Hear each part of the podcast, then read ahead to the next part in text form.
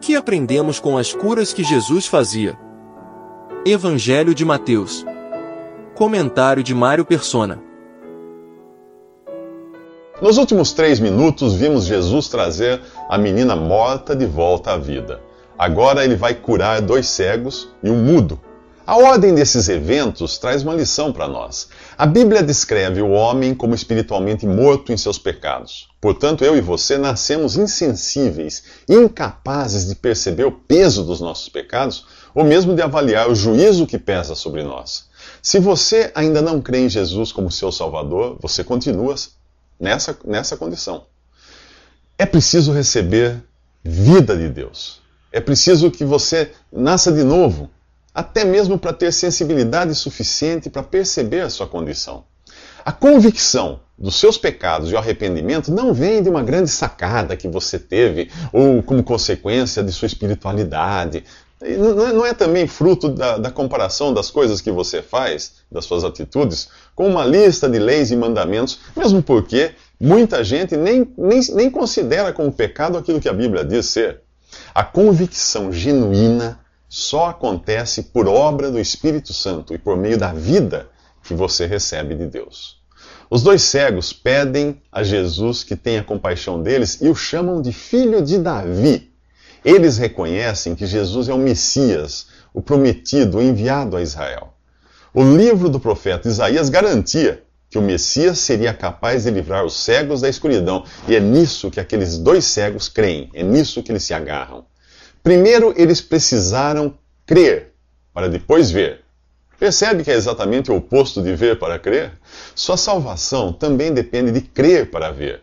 Antes mesmo de você ganhar visão suficiente para compreender a palavra de Deus, é preciso que creia em Jesus como seu Salvador. Em seguida, trazem a Jesus um homem mudo e endemoniado. O demônio é expulso, o mudo passa a falar, e enquanto a multidão se maravilha, dizendo que nunca viu coisa igual em Israel, os fariseus ficam indignados. Você percebeu a ordem dos eventos? A menina recebeu vida, os cegos receberam a visão e o discernimento, e o mudo passou a falar, dando seu testemunho. É preciso nascer de novo, receber a vida, a salvação e a visão de Deus para poder falar das maravilhas que ele preparou para todo aquele que crê. Tudo vem de Deus, para que a glória seja toda dada a ele. Da próxima vez que alguém lhe falar de Jesus, pergunte a essa pessoa se ela tem certeza do perdão dos pecados e da vida eterna. Se não tiver, pode ser que ela acredite que a, que a vida, visão e salvação sejam coisas recebidas por esforço próprio. Ela pode achar que, que o simples fato de falar de Jesus às outras pessoas conta pontos para ela ser salva. Não conta. Somente aqueles que receberam de Jesus, de Jesus a salvação pela fé, podem falar com certeza para um mundo que mais parece um campo pronto para a colheita. Nos últimos três minutos, nós vimos como Deus opera numa pessoa, dando a ela vida, visão e salvação, transformando-a num testemunho do que Jesus é capaz. Agora, Jesus fala de quão grande é a seara, o campo da sua colheita, de quão poucos são os trabalhadores. Ele próprio estava ativo pregando as boas novas do reino em todos os lugares. Mas o que movia Jesus? De onde vinha esse desejo dele? De sua compaixão. Ele via as pessoas aflitas e desamparadas como ovelhas sem pastor.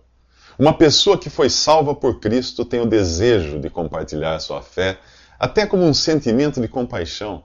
É claro que muitos pregam o evangelho por outros motivos, como dinheiro, poder e até para gerar discórdia. Mas não é isso que você vê em Jesus.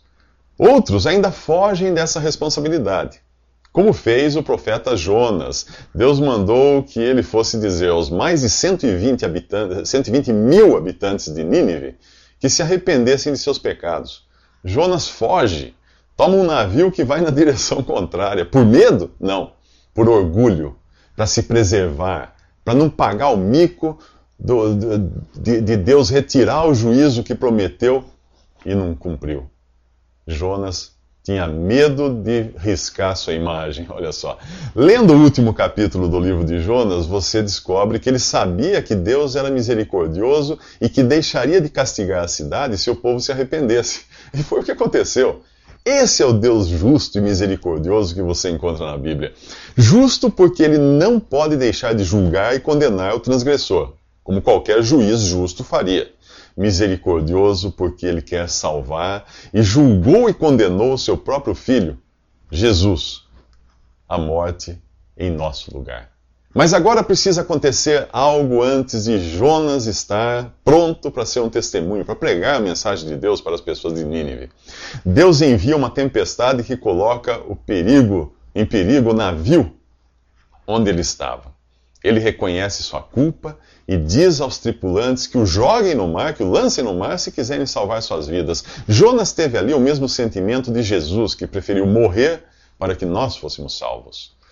No mar, Jonas é engolido por um grande peixe, e apesar disso prefigurar Jesus em sua morte, vale a pena ler o capítulo 2 de Jonas, do livro de Jonas, do ponto de vista de alguém que, que reconhece o seu pecado, clama a Deus por socorro e é salvo. Será que você já passou por isso?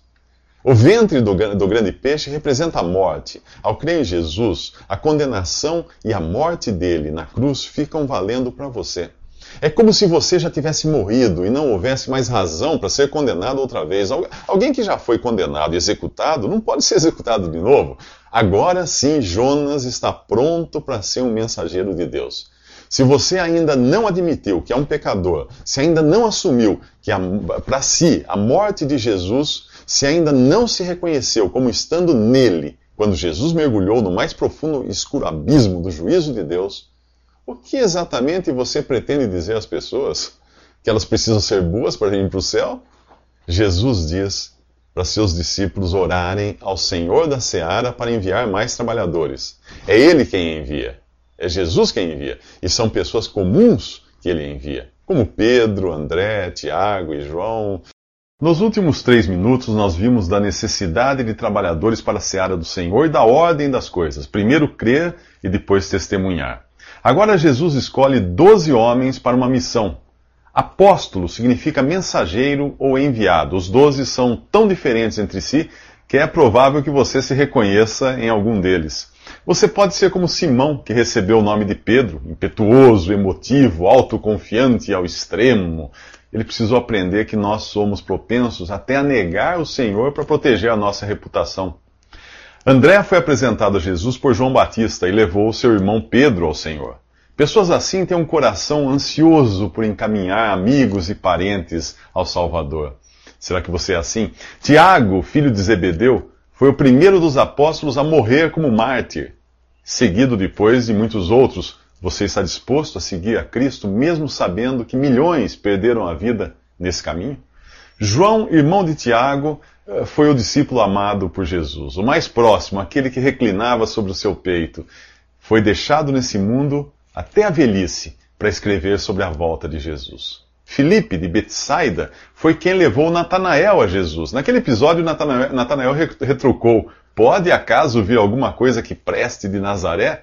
Filipe simplesmente respondeu: Venha comigo e veja por, por si mesmo.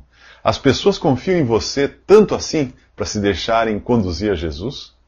Acredita-se que o próximo apóstolo Bartolomeu seja o mesmo Natanael. Se for, naquele encontro com Jesus, ele descobriu que Jesus já o conhecia, como conhece você agora, sabe toda a sua vida e quer tê-lo como discípulo. De Tomé você já ouviu falar, ele é famoso por sua incredulidade. Mesmo que você esteja cheio de dúvidas e perguntas, isso não é, não é impedimento para você ir até Jesus. É melhor ter dúvidas na frente dele do que de costas para ele. Mateus era o cobrador de impostos, o que trabalhava para o inimigo, o menos qualificado para apresentar Jesus aos judeus. Sim, o, o, o, seu evangelho, o evangelho de Mateus, é o único em aramaico, a língua falada pelos judeus na época. Todo o resto do Novo Testamento exceto algumas pequenas porções, foi escrito em grego. Quando Jesus chama alguém, ele qualifica essa pessoa. Outro Tiago era filho de Alfeu, e assim como Tadeu, não sabemos muito sobre ele. Nas fileiras dos que seguem a Jesus, existe lugar para pessoas que atuam nos bastidores, que, que são tão importantes quanto os que atuam na linha de frente, mesmo que a gente não conheça quase nada a respeito deles. Há ainda Simão, o cananita, também chamado de Zelote, Ninguém fala dele, mas é melhor assim do que ser famoso como o último apóstolo, Judas Iscariotes, aquele que traiu o Senhor. Qual a principal característica de Judas? Seguia a Jesus por causa do dinheiro. Nos últimos três minutos, nós vimos Jesus escolher doze mensageiros ou apóstolos e agora ele vai enviá-los para uma missão muito particular.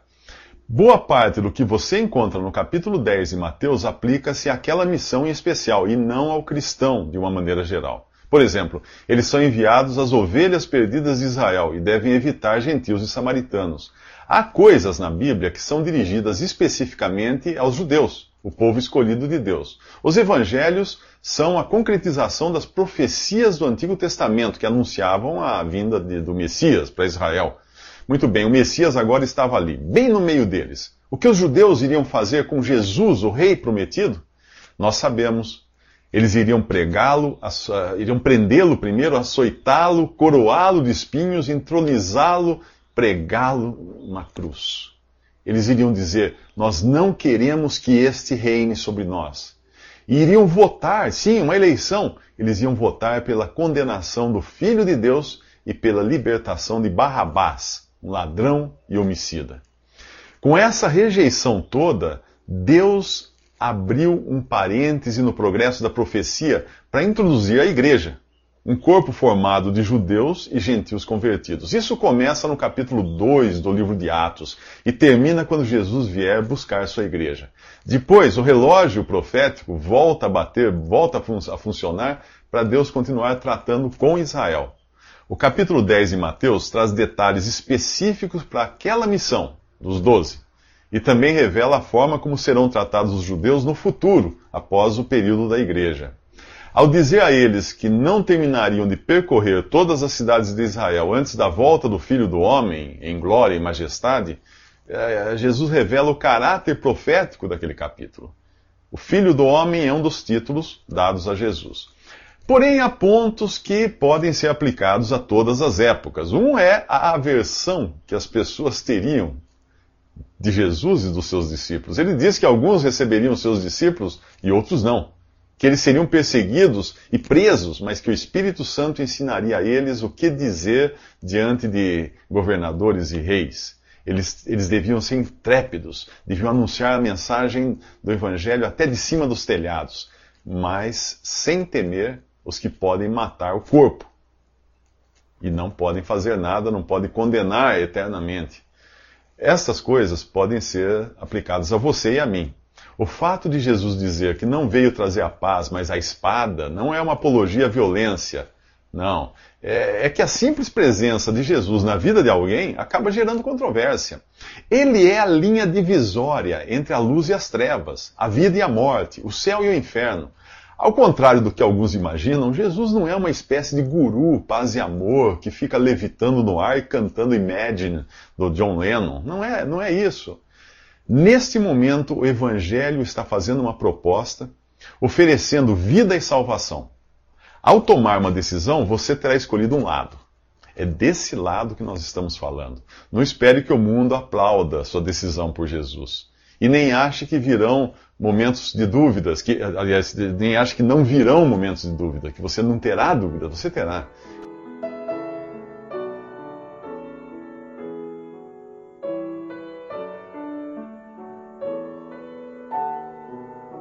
Visite respondi.com.br. Visite também 3minutos.net.